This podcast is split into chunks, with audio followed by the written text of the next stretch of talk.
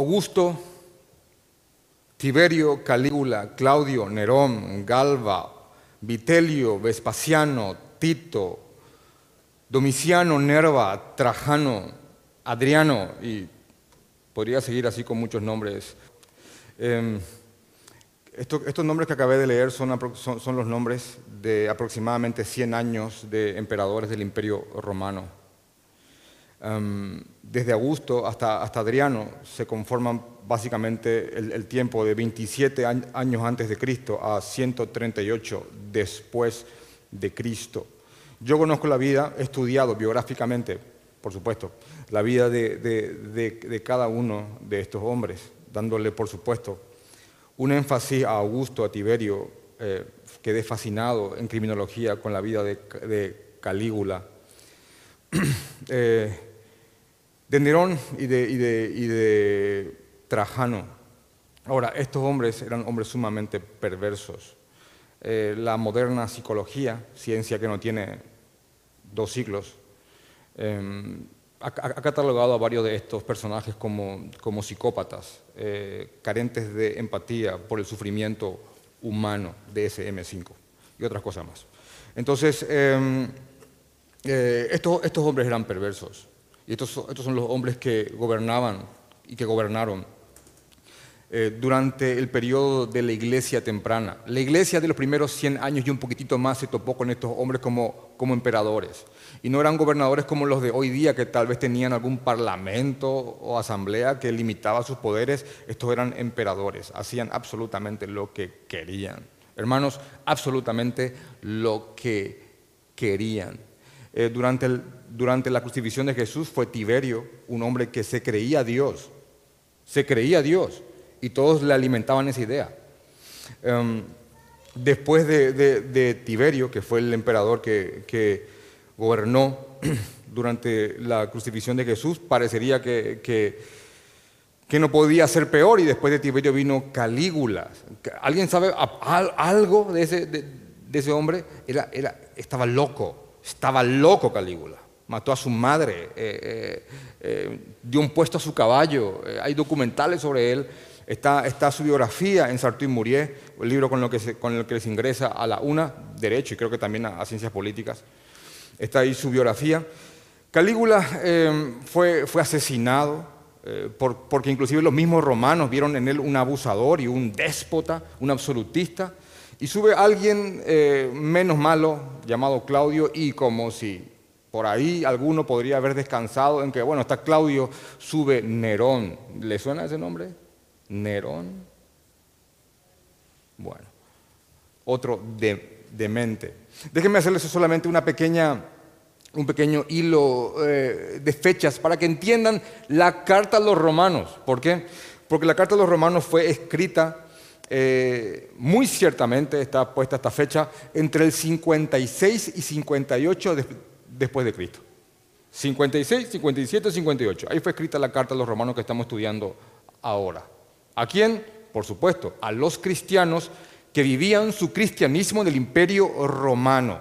Déjenme, y pueden hacer cálculos, cálculos conmigo. Está bien, la carta se escribió eh, entre el 56 y el 58. Perfecto. ¿Saben, ¿Saben en el orden cronológico de emperadores eh, a quién tocó el imperio cuando los romanos recibieron esta carta? Eh, bueno, entre el 54 y el 68 fue Nerón el emperador de Roma. Así que cuando los cristianos estaban en sus iglesias clandestinas, por supuesto no públicas, leyendo estas cartas, era Nerón el emperador. No solamente eso, eh, un dato importante, eh, y es googleable. Eh, en el 64 ocurre algo que se conoce como el gran incendio de Roma. Roma se incendia completamente. ¿Por qué? Porque Nerón decía que la ciudad era una posilga y él quería hacer una ciudad que sea temática a él. Así de egocéntrico eran. Quería que la idea de la ciudad sea él y quería crear lo que se llamaba la Domus Aurea. Pueden googlear eso después que era un gran palacio, que, que, las calles sean hermosas y que todo esté tematizado en un sentido neroniano. Así era. Entonces, Básicamente el tema es que se incendia la ciudad, provocado por él o no, está en debate, pero lo que sí es cierto que en el 64, cuando la ciudad se incendia, eh, ¿a quién culpan del incendio? A los cristianos. No, yo no fui, yo sé que yo quería que esto se destruya para hacer una ciudad conforme a mi imagen, pero eh, se incendió por causa de esos cristianos. Ahora, pero ya que se incendió, ahora hagamos la ciudad que me gusta. Ahora, todo tiene que ver porque la, primera gran persecución fue, causada por, por Nerón, poco tiempo después de que esta carta fue leída en Roma.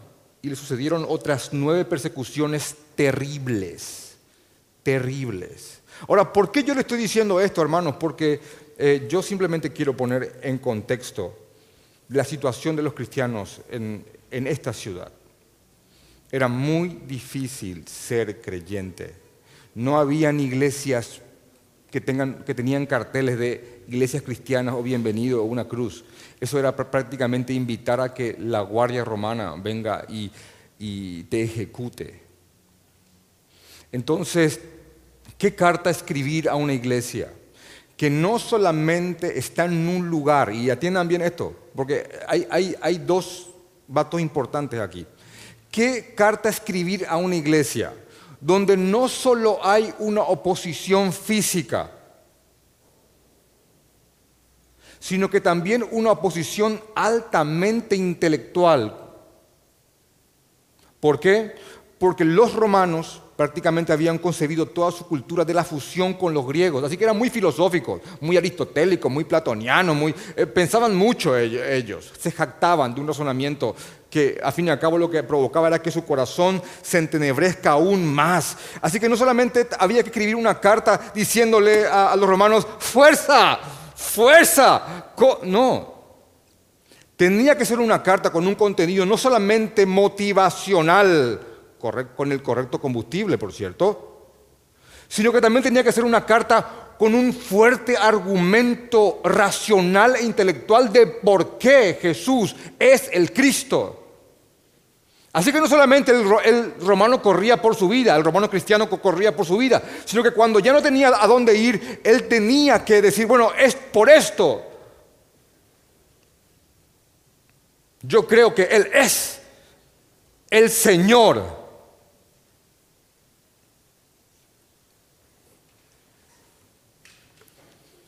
Así que ese es el contexto de, estos cristianos que estaban, que estaban leyendo esta carta entre el 56 y el 58 después de Cristo. Es más, Pablo no lo sabía, pero el Señor sí. Y lo estaba preparando para años más adelante vivir una terrible persecución que, que, llevó a miles y miles a morir de las peores maneras posibles. Y, les voy a hablar de esto un poquito más adelante, básicamente al terminar la, la prédica. Así que, Romanos capítulo 10 tiene que ver con, el Evangelio y la evangelización. Un pastor dice, a quien yo admiro mucho, si querés aprender sobre la evangelización, bueno, estudia punto por punto y minuciosamente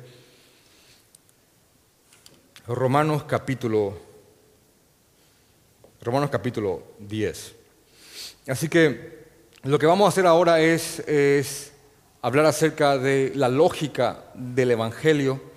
Vamos a ver, los elementos y las armas que Pablo transmitió a los cristianos en Roma para que defiendan su fe. Vamos a ver eh, cómo Pablo también les dio seguridad en cuanto a esa fe en Cristo Jesús, sin necesidad de añadir obras. Y lo importante que es confesar a Jesús como nuestro Señor y Salvador.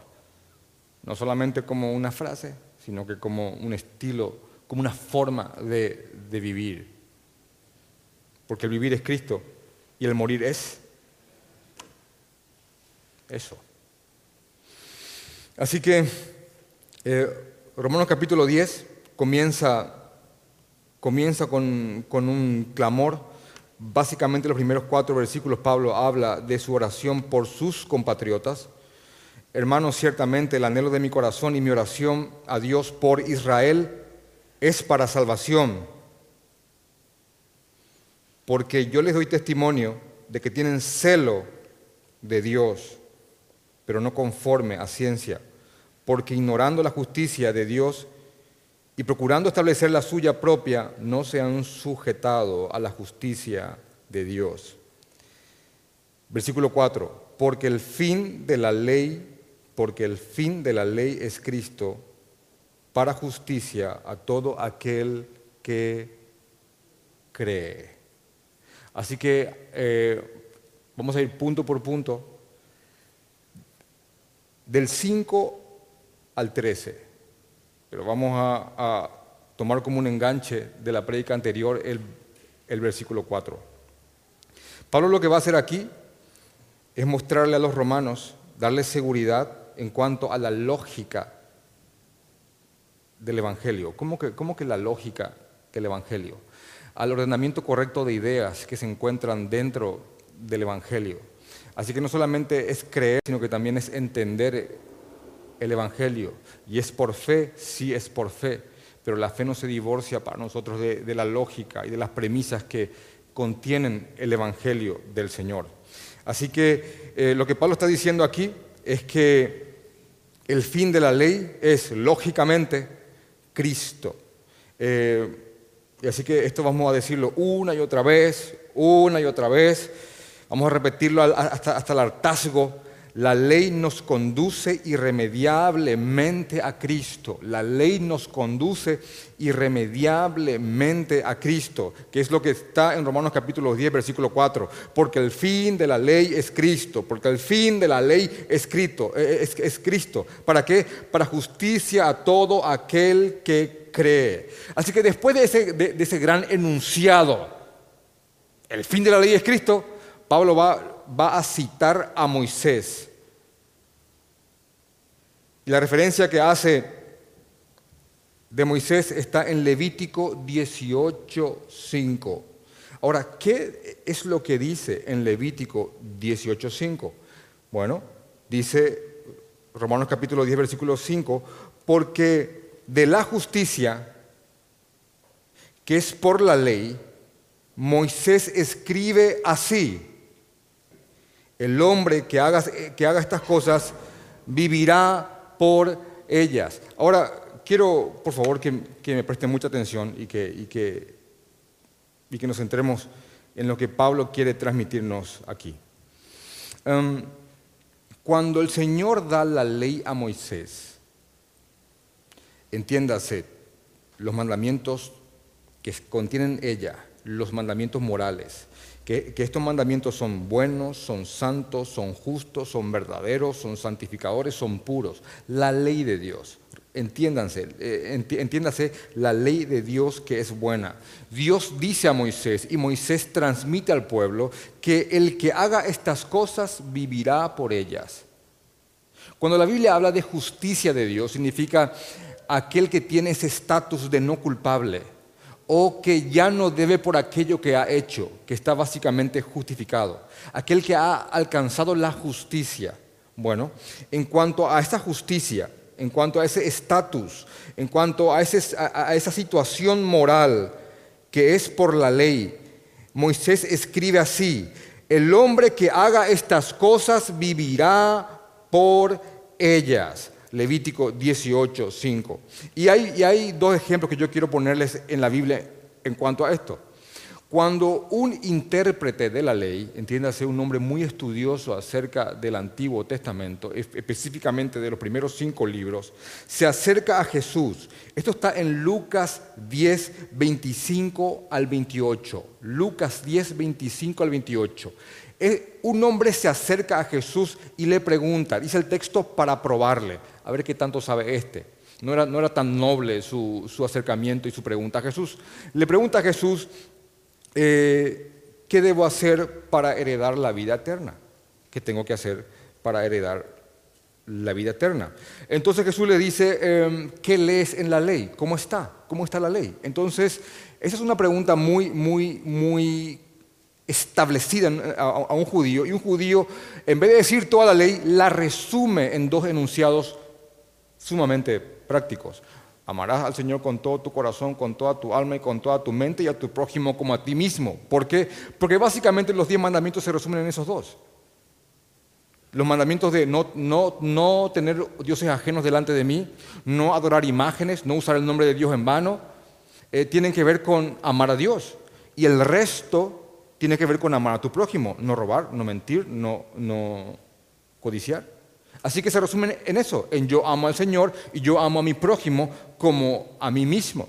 Entonces eh, Jesús le, responde, bien has dicho, haz todas estas cosas y te salvarás. ¡Pum! ¿Qué? Sí. Lucas capítulo 10, 25 al 28. Después que Jesús le, contrapregunta cuáles son, cuáles son los mandamientos, él, les, él le responde y Jesús le dice, bien has respondido, haz esto y vivirás. ¿Por qué? Porque eso es lo que dice Lucas 18, 5.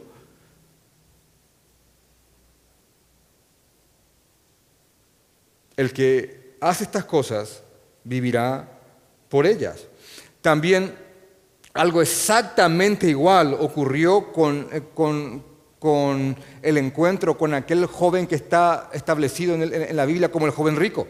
la, situación que se dio con el joven rico está en Mateo 19, en Marcos 10 y en Lucas 16, pero solamente en un momento dado yo, les invitaría a que miren detenidamente Mateo 19. En Mateo 19 se acerca un joven acaudalado y le pregunta a Jesús, em, ¿qué debo de hacer para heredar la vida eterna o, qué tengo que hacer para, ser salvo? Jesús le dice eh, que, tiene que guardar los mandamientos. Y él le pregunta cuáles. Así, esa es la pregunta. Él le dice, ¿cuáles? Y Jesús cita los mandamientos. No harás, no harás, harás, no harás. Y el joven rico responde, eh, todo esto lo he guardado desde mi juventud, Mateo 19, 20. Todo esto lo he guardado desde mi juventud. Wow. ¿Nunca mentiste, joven rico? ¿Nunca, nunca codiciaste? ¿Nunca, ¿Nunca nada? No, todo esto lo he guardado desde mi juventud. Jesús no va a, investigar, bueno, y aquí no mentiste, no, Jesús va al corazón. Jesús le dice, bueno, está bien, solo te queda lo siguiente, ve y vende todo lo que tienes y hacer los pobres y sígueme. y él se vio confrontado con el primer mandamiento, no tendrás dioses ajenos delante de mí. No había problema con que él tenga riquezas, el problema era lo que, las riquezas ocupaban en su corazón. Y Dios le dice, vende todo eso. Y como era su ídolo, dijo, no. Y se fue muy triste. Ahora, el punto es sencillo y es básico. La premisa es sencilla. ¿Alguien quiere salvarse por medio de la ley? Bueno, si la cumple toda y no falla en un solo punto, puede.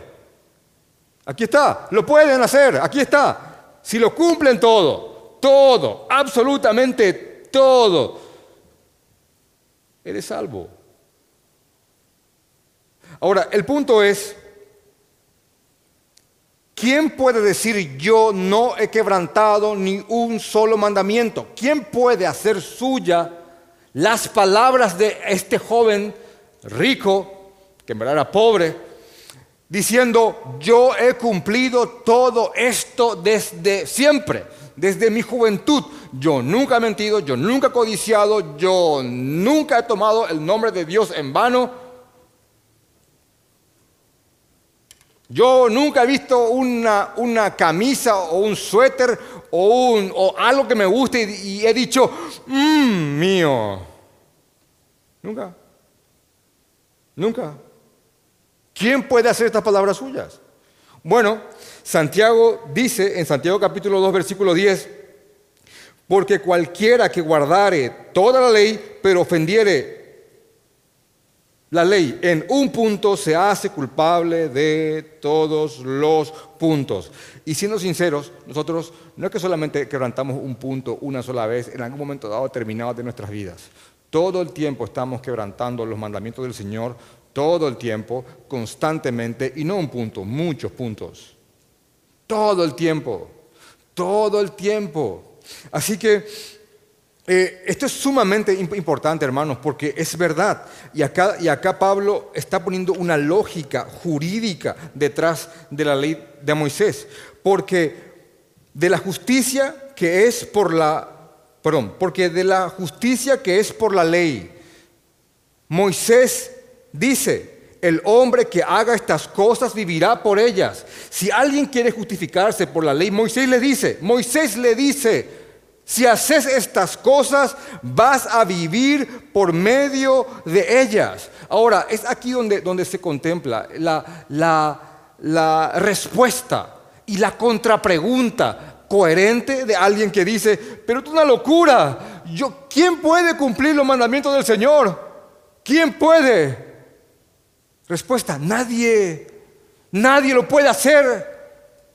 Absolutamente nadie. Entonces, ¿por qué me dice que el que haga estas cosas vivirá por ella? Justamente para que veas que no lo podés hacer.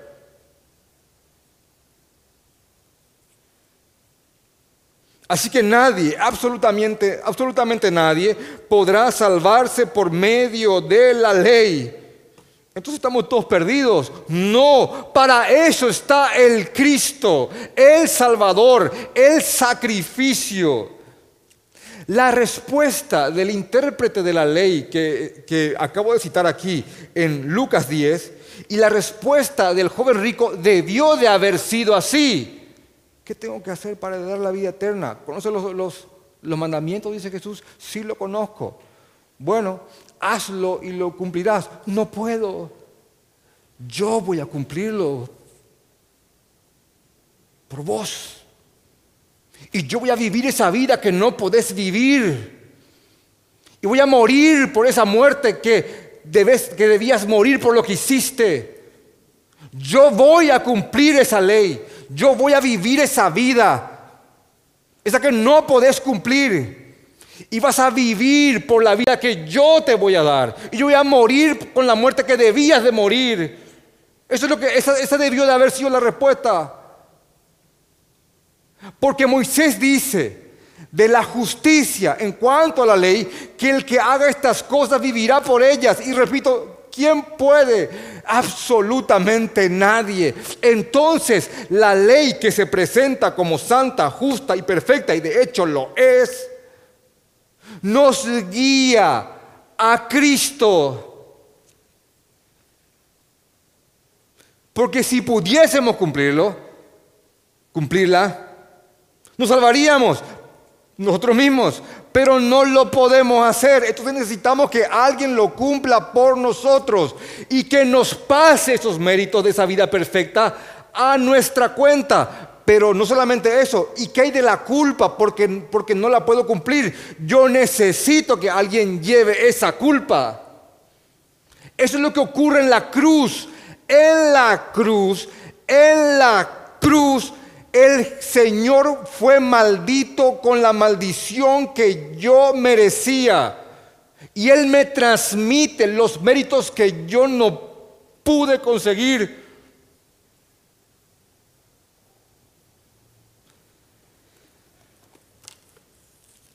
Quieren ver un resumen de, de todo esto?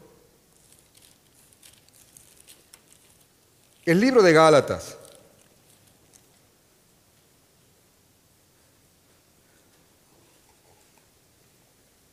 Dice en el 3, versículo 6.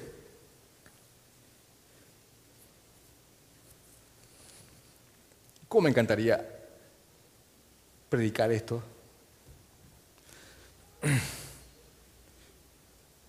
Exclusivamente, pero vamos a leerlo como una añadidura. Dice, así Abraham creyó a Dios y le fue contado por justicia. ¿Se acuerdan lo que habíamos estudiado en Romanos capítulo 4? ¿Qué, fue lo que encontró nuestro padre Abraham? Él creyó y fue perdonado. Encontró justicia, algo que no era él, pero encontró los méritos de Cristo. Así Abraham creyó a Dios y le fue contado por justicia. Sabed, por tanto, que los que son de fe, estos son los hijos de Abraham. Los que creen los que no depositan su confianza en las obras, estos son los hijos de Abraham, porque estos son los que imitan a Abraham. Romanos capítulo 4, que ya lo hemos estudiado. Y la escritura, previendo que Dios había de perdonar, acá dice justificar por la fe a los gentiles, dio de antemano la buena nueva a Abraham. Esta palabra es vital, porque esa palabra es evangelio. Dio de antemano el evangelio a Abraham. El evangelio a Abraham. Diciendo, en ti serán benditas todas las naciones. No solamente la nación de Israel, todas las naciones, las familias de la tierra, como dice en otra parte. De modo que los de la fe son bendecidos con el creyente, por si te queda duda. Yo amo la redundancia de Pablo. Con el creyente Abraham. Y aquí está el 10. Porque todos los que dependen de las obras de la ley están bajo maldición. Maldición todos aquellos que creen que pueden simplemente decir yo puedo cumplir los mandamientos de Dios y salvarme, todos estos que dependen de las obras de la ley están bajo maldición. Porque pues escrito está, maldito todo aquel que no permaneciere en todas las cosas escritas en el libro de la ley para hacerlas. Deuteronomio 26, 27, 26. Deuteronomio 27, 26.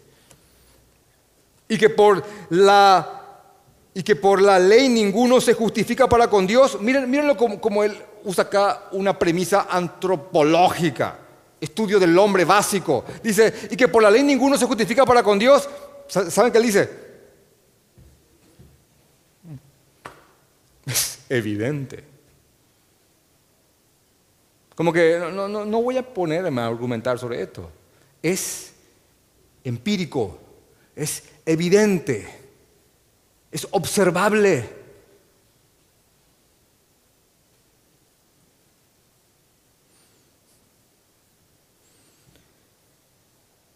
Porque el justo por la fe vivirá. Y la ley no es de fe, sino que dice otra vez, el que hiciere estas cosas vivirá por ellas.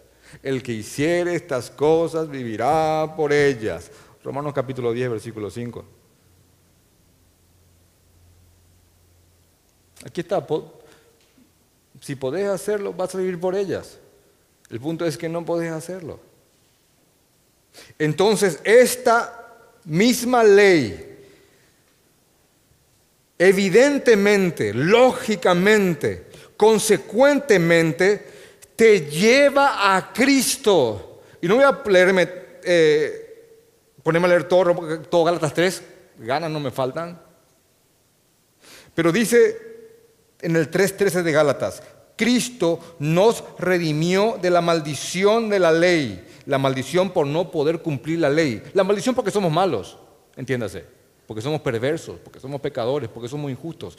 Cristo nos compró de esa maldición, hecho por nosotros maldición, porque escrito está maldito todo aquel que es colgado de un madero. ¿Entienden? Cristo se hizo maldito, Cristo recibió la maldición por nuestra causa. Entonces, entonces, esta ley que yo no la puedo cumplir, que nadie la puede cumplir, esta ley cumple su propósito cuando me guía a Cristo. Gálatas capítulo 3, versículo 24. De manera que la ley ha sido nuestro ayo, nuestro, nuestra guía. El ayo era un pequeño, a veces era, era un esclavo que se le, que se le ponía a los pequeños, a los niños romanos. Y estos esclavos generalmente eran, eran, muy intelectuales, porque habían sido grandes hombres en sociedades. Los romanos llegaban y tomaban, tomaban eh, a todos como prisioneros, a los que eran no muy doctos a trabajar en el campo, pero si por ahí en tu nación eras algún filósofo o algún pensador, bueno, algún algún pater familias romanos te llevaba para que instruyas a su hijo. Entonces dice, bueno, como, ese esclavo instruido ante el niño que lo, que lo enseñaba a leer, a escribir y filosofía, bueno, y lo guiaba, bueno, algo así como eso es la ley, que nos guía a Cristo. La ley te dice, bueno, si podés cumplirme, eso salvo, si podés cumplirme, eso salvo. A lo que uno dice, no puedo hacerlo, te guía Cristo. Al que sí puede cumplirlo, al que sí puede cumplirlo. Esa es la lógica del Evangelio. Entonces, en Romanos capítulo 10, Pablo dice básicamente esto,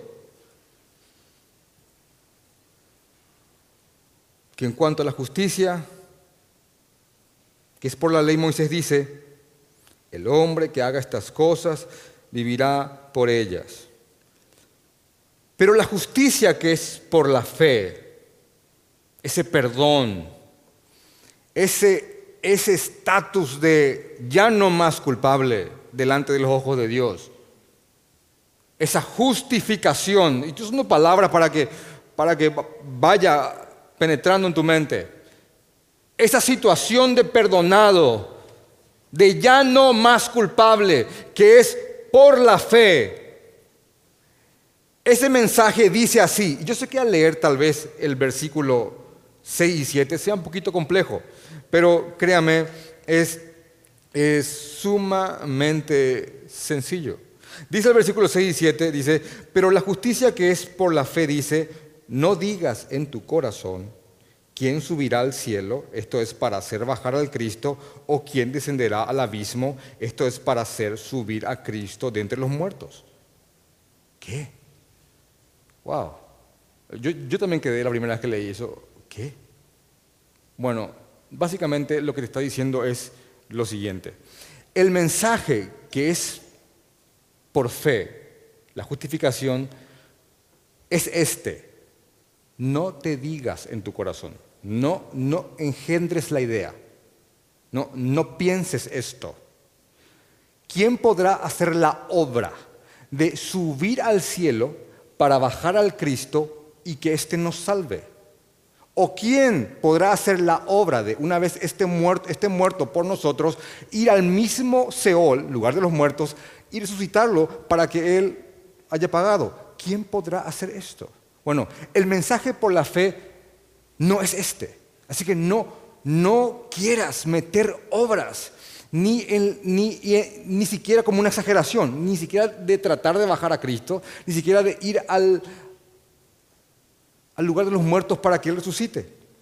Básicamente lo que te está diciendo Pablo es, citando una, especie de paráfrasis de, de Deuteronomio 30, que no me voy a meter en eso porque sería muy largo, pero lo que él está diciendo es lo siguiente, así que no hace falta que subas al cielo para bajar al Salvador, tampoco que luego vayas al lugar de los muertos para resucitarlo. Él ya lo ha hecho todo, él ya ha hecho eso. La obra está cumplida. No hace falta que hagas nada.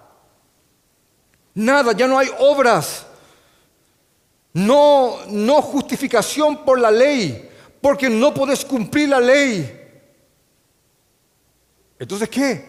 Bueno, dice, eh, eh, esto está realmente mucho más cerca de tu persona de lo que lo pensás. Y dice en el versículo 8, mas, ¿qué dice entonces? ¿Qué dice el mensaje? Cerca de ti está la palabra. Cerca de ti está, está esto. Y dice, en tu boca y en tu corazón. En tu boca y en tu corazón. Esta es la palabra de fe que, predicamos. Y ahí va a empezar a anunciar un resumen del Evangelio. Así que recapitulemos. Pablo dice, hermanos, no hace falta que cumplas la ley para salvarte. Para salvarte. El creyente posteriormente cumple la ley como un agradecimiento y una ofrenda al Señor y se santifica por medio de la ley. La ley nos sirve de guía para entender la voluntad de Dios. Pero, entiéndase esto y con carteles luminosos digo esto, enormemente, cumplimos la ley porque amamos a Dios y en agradecimiento y ofrenda a Él, no para ser salvos. No para ser salvos. Así que no hace falta que hagamos nada para ser salvos, ya que Jesús cumplió la ley por nosotros. Así que, ¿qué dice el mensaje? Bueno, está cerca, cerca de ti está esta palabra, en tu boca y en tu corazón. Y esta es la fe. Entiéndase, este es el Evangelio que predicamos. Este es el Evangelio que predicamos. Que si confesares con tu boca, que Jesús es el Señor y que creyeres en tu corazón que Dios le levantó de los muertos, serás salvo. Porque con el corazón se cree para justicia, pero con la boca se confiesa para salvación. Ahí entra ese famoso texto.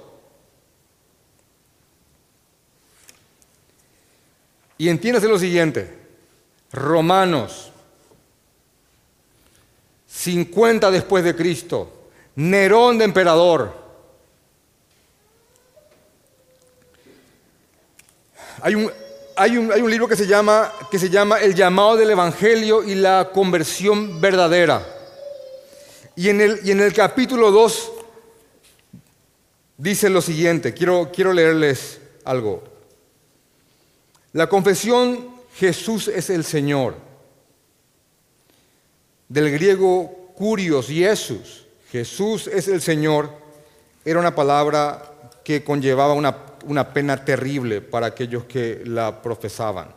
En el mundo romano había solo un Señor, en el mundo romano había solo un curios, solo un Señor, y su nombre era César. El que pensara lo contrario era un traidor al imperio, cometía un delito que se conoce como de lesa majestad, en contra del monarca, en contra del emperador, en contra de lo que sería este estado primitivo. Así que Roma pensaba que cualquiera que ponga el título de curios a alguien que no era, que no era el César tenía que ser ejecutado con condenas ejemplificadoras para otros que pensaran en hacer lo mismo. En el judaísmo había también solo un Señor y ese era Yahvé, Jehová, el YHWH, el Eterno, simplemente Dios. Así que tanto gentiles, romanos como judíos estarían en, enormes problemas, tanto ante judíos como ante romanos, si declaraban que Jesús era el curios, Curios Jesús. Jesús es el Señor. Así que ningún gentil romano, ningún gentil romano, que no hubiera cesado de adorar al emperador como el Curios, haría esto si en verdad no lo creyera. Diría esto. De hecho que Policarpo, uno de los grandes defensores de la fe en el imperio, a Policarpo se le ordenó que dijera Curios Caesar, César es el Señor. Y se le ordenó, diga Curios Caesar.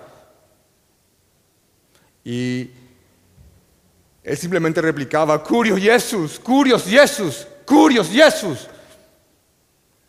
Y fue ejecutado con eso en sus labios.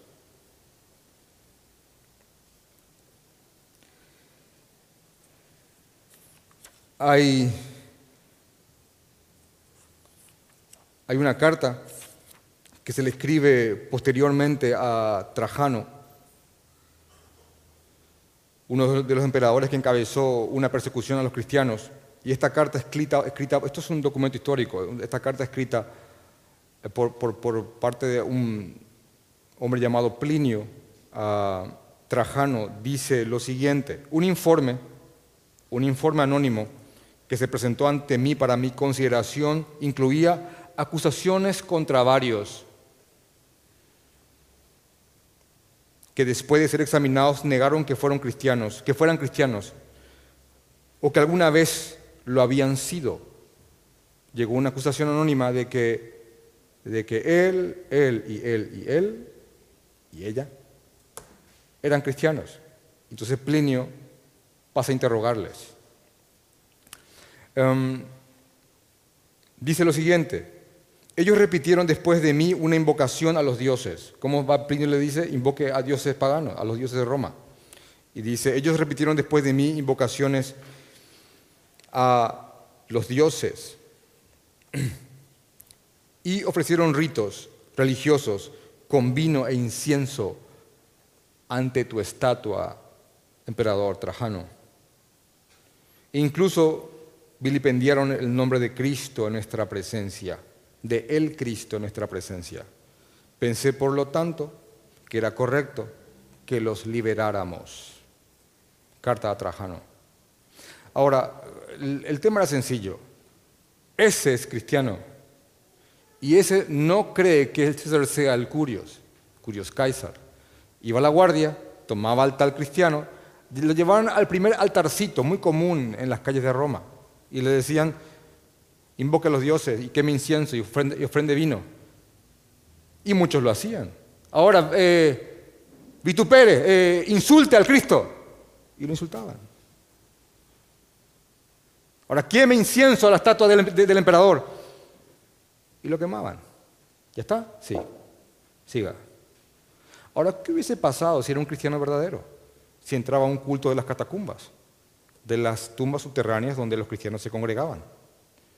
Y la Guardia Romana irrumpía un culto clandestino y tomaba a un cristiano y te llevaban del pelo o del, o del, o del, y te ponían frente al primer altar pagano que esté en la ciudad y vos estés ahí haya gente mirándote y, diga, invoque a los dioses. Yo no puedo hacerlo. No puedo. No puedo hacerlo. ¿Quién me incienso? No puedo hacerlo. Diga, Curios Kaiser, no puedo hacerlo. Y al contrario de, tu boca salga un repentino, Jesús, Kyrios, Curios, Jesús. Y imagínate eso. ¿Te imaginan eso? Esa era la escena. Esa era la escena. Entonces a esos, a esos le escribe Pablo, si confesás con tu, con tu boca que Jesús es el Señor y creyeres en tu corazón que lo levantó de los muertos, serás salvo. A esos, en esa escena, en esa situación les escribe eso. A ellos, no lo niegues. Aquí no hay el fundamento para cuatro leyes espirituales. Este no es el fundamento para una oración del pecador que diga, repetí conmigo en tu corazón, Señor Jesús, Señor Jesús, soy pecador, soy pecador. Te invito a que entres, te invito a que entres. Salvo, está, ya salvo. Y aplaudo. No es el sustento de eso. Es un es una invocación a la lealtad a Cristo, pase lo que pase. Aunque tengas un Nerón encima.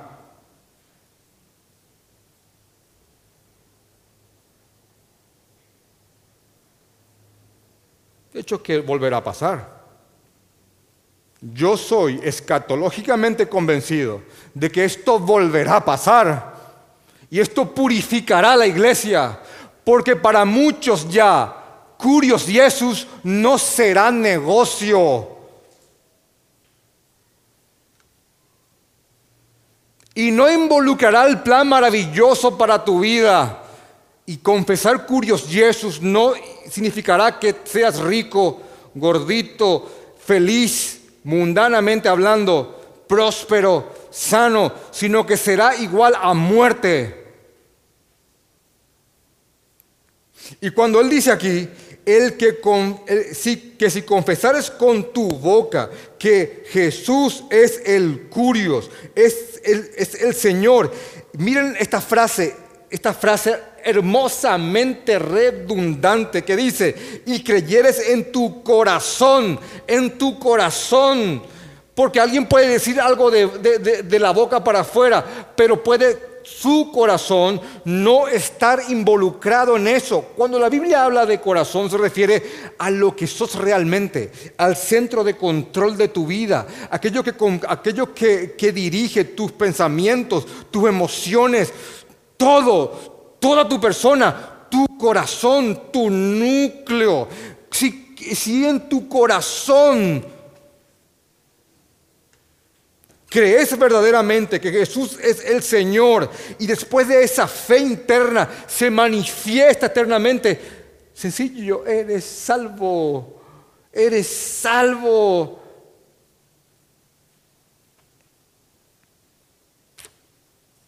Así que es imposible, imposible, es ilógico creer que algo que lo creas con tu corazón no afecte tu conducta.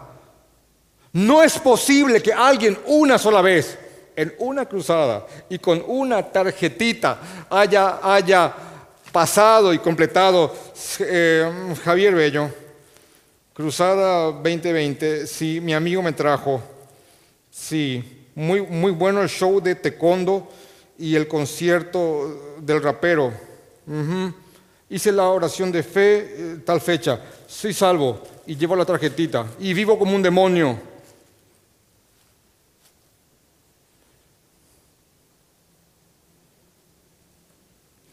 la evidencia de que alguna vez alguien creyó verdaderamente en Jesucristo y que realmente dijo Curios Jesús con su corazón es que su vida será posteriormente marcada por ese acto.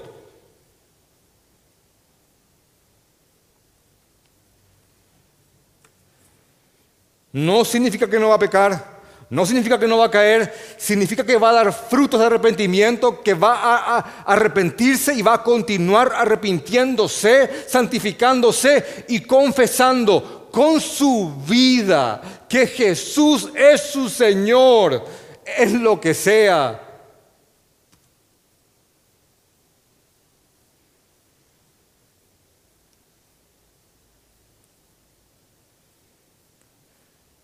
Porque con el, corazón se cree para alcanzar esta justicia. Y la boca confiesa eso, demostrando que somos salvos con el corazón. ¿Saben lo que, ¿saben lo que dice Mateo capítulo 15 del, 7 al 8? Cuando Jesús dice al pueblo judío que estaba adorando, que, tenía sus, que, cantaban sus salmos, eh, dice, ya bien dijo de ustedes el profeta Isaías, hipócritas. Hipócrita que tiene una máscara, pero en verdad no te muestra lo que es. Dice, hipócritas, este pueblo de labios me honra, pero sus, ¿qué cosa? Corazones están lejos de mí. Es la misma idea. Es la misma idea que inclusive Pablo viene trayendo de Romanos capítulo 2, 28 a 29, cuando dice que un verdadero judío no es aquel que lo es exteriormente, aquel circuncidado exteriormente, sino que aquel que lo es en su corazón. ¿Se dan cuenta que la idea de corazón es algo enorme y constante en la Biblia? Tu corazón, tu corazón, tu corazón, que te gobierna porque ahí en tu corazón están tus dioses o está el único Dios verdadero. Y si el único Dios verdadero está en ese corazón, tu conducta va a ser afectada por, por esa declaración de que Él es el curios de tu vida. Así que ¿saben lo que estaba leyendo el romano cuando leía esto? Señor, pase lo que pase, sea fiel a su Señor. Pase lo que pase. Así que les están dando los argumentos para que lleven cautivo todo pensamiento a los pies de Cristo. De hecho, cuando el texto de Corintios dice eso, llevando cautivo todo pensamiento, todo argumento a la obediencia de Cristo, es eso, estos argumentos que te llevan a defender el Evangelio. No es, no es una fórmula invocativa a lo Harry Potter, porque yo, yo, yo recuerdo que um, yo estaba al lado de una persona a quien aprecio mucho y ruego que el Señor le abra el entendimiento. No la veo hace años.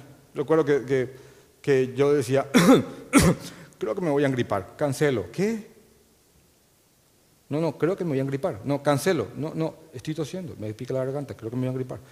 Cancelo.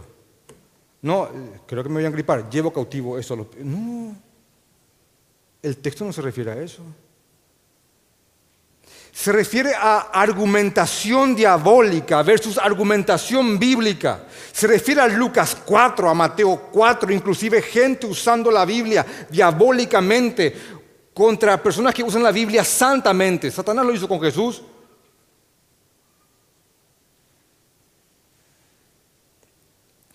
Pablo les está dando a los romanos en esta cultura grecorromana los argumentos para que ellos lleven cautivo todo pensamiento que se oponga al conocimiento de Dios, cautivos a, cautivo a los pies de Cristo. Y una vez que enardezcas a tus opositores porque no pueden contra tus argumentos,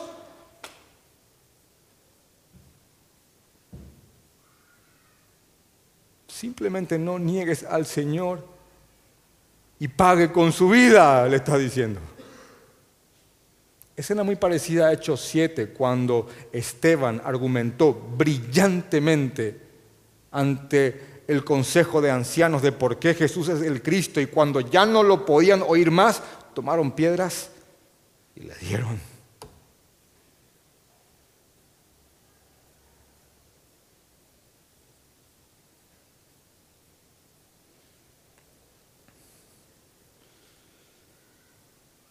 Y repito, que si confesares con tu boca, no hace falta que haga nada más. Esto está cerca, está ahí cerca. Y si hay algún no creyente escuchando aquí, esto está cerca. Es creerlo, es abrazarlo, es tener fe en la obra de Jesucristo no en obras nuestras, es abrazar esto y confesar con la boca y creer con el corazón que Jesús es el Señor. Porque con el corazón se cree para justicia, pero con la boca se confiesa para salvación. Pues la escritura dice, todo aquel que en él creyere no será avergonzado. ¿Qué es lo que ya dijo anteriormente? Dijo en Romanos capítulo 9, versículo 33. Como está escrito, he aquí pongo en Sión piedra de tropiezo y roca de caída, roca de caída, y el que creyere en él no será avergonzado. Así que vuelve a repetir esto, vuelve a repetir esto y repito, amo la redundancia de este hombre. Y dice lo siguiente, todo aquel que en él creyere no será avergonzado, porque no hay diferencia entre judío y griego. Ya lo había dicho en Romanos capítulo 3, 9, porque todos están bajo pecado, judíos y griegos necesitan de la gracia del Señor. No hay diferencia entre judío y griego, pues el, pues el mismo que es Señor de todos es rico para con todos los que le invocan. Porque todo aquel que invocare el, el, nombre del Señor, del Curios, será, ¿qué cosa? Salvo. Pero el que lo invoca de corazón. Así que no es determinante que alguien en algún momento dado de su vida, en alguna cruzada musical con humo y luces, y algún predicador que haya hablado con alguien tocándole una melodía en la menor, diciéndole el mundo te ha destrozado, el diablo te ha robado todo, aquí está Cristo, y él sí, y viene y llora, y gime. Ah, yo soy partícipe, fui partícipe años de eso y confieso, no con malas intenciones, como sé que muchos tampoco lo hacen hoy día con, malas intenciones, pero yo fui parte de un equipo evangelístico de ciertas cruzadas que no decían, cuando llamemos a Cristo, eh, métanse entre la gente y cuando llamemos a Cristo, cristianos de hace 15 años nosotros, cuando llamemos a Cristo, salgan ustedes ahí porque así ellos van a animarse. ¡Wow! Entonces, el que está ahí dudando al ver que muchos pasan, va a decir, ah, bueno, vamos. ¡Wow!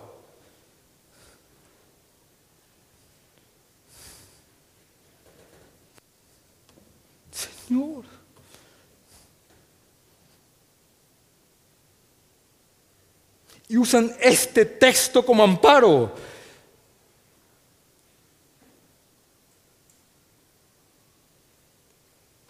Cuando un cristiano cree, cuando un cristiano realmente cree, puede tener una guillotina enfrente no hace falta que pase gente para darle ánimo. Puede tener una guillotina enfrente. Y cuando alguien realmente cree, va a confesar que Jesús es el Curios, el Señor, aunque le cueste la cabeza. Y si en algún momento dado de debilidad, al igual que Pedro, cuando negó al Señor, porque temió eso, no va a poder resistir la mirada de Cristo, la contrición del Espíritu Santo que gime por dentro. Y va a terminar volviendo a su Señor. Porque aquel que lo negó tres veces, según la historia, al final de sus vidas no lo hizo y fue crucificado boca para abajo después de ver morir a su hijo y a su esposa.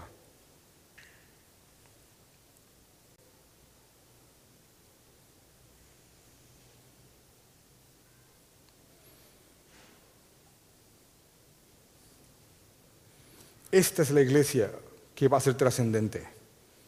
Esta. Esta es la iglesia que va a fortalecerse cuando la persecución comience.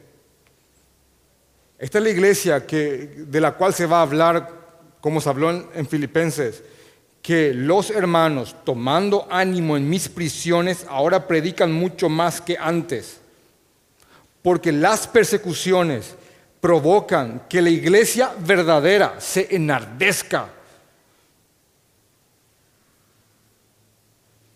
Y el mundo al perseguirnos lo único que provoca es que nos fortalezcamos y llegará el día, yo lo creo, y llegará el día en que volveremos a lo primero y declarar que Jesús es el curios, costará la vida. Y solo aquellos que crean con su corazón lo declararán hasta el final.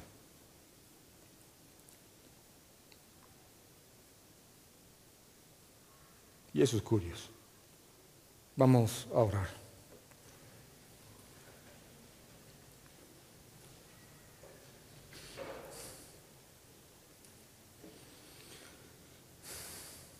Gracias Señor. Gracias Padre. Gracias Señor. Jesús es el Señor. Jesús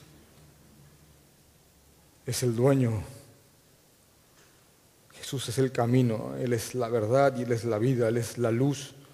Nadie llega al Padre si no es por Él. No hay ningún nombre dado a los hombres por el medio del cual podamos ser salvos. No hay otro mediador entre Dios y los hombres que no sea el Señor Jesucristo, aquel que murió por nosotros, aquel que pagó por nosotros. Así que todo aquel que cree en Él que se arrepienta de su vida pasada y que confiese que Él es su dueño y su Señor y que viva una vida luchando por, adornar esa verdad y vivirla con todo su corazón, hasta que el Señor venga y los tiempos se consuman en el fuego de aquel que lo ha creado absolutamente todo. Señor. Amén.